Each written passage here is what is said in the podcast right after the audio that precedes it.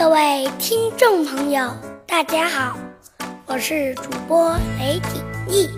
大家吃过鱼没有？吃过鱼的朋友都知道，如果不小心被鱼刺卡住，那滋味真的是很难受。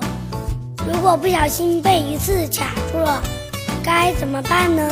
今天我将为听众朋友们介绍鱼刺卡喉咙的正确解决办法。喉咙被鱼刺卡住了，首先要做的是查看鱼刺卡在什么位置。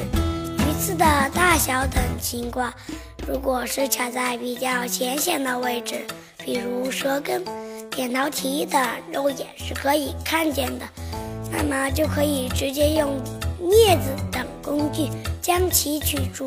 如果肉眼不易看见的话，就需要去看专业的医生，医生会使用喉镜、食道镜等工具，才能够找到鱼刺，并进行下一步的处理。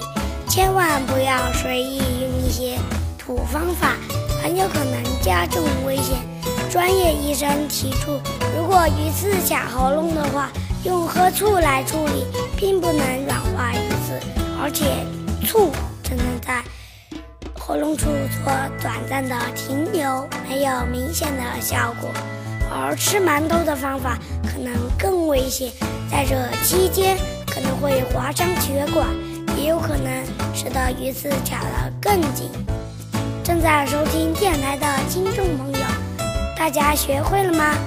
如果不小心被鱼刺卡住了的话，一定要用科学的办法哦。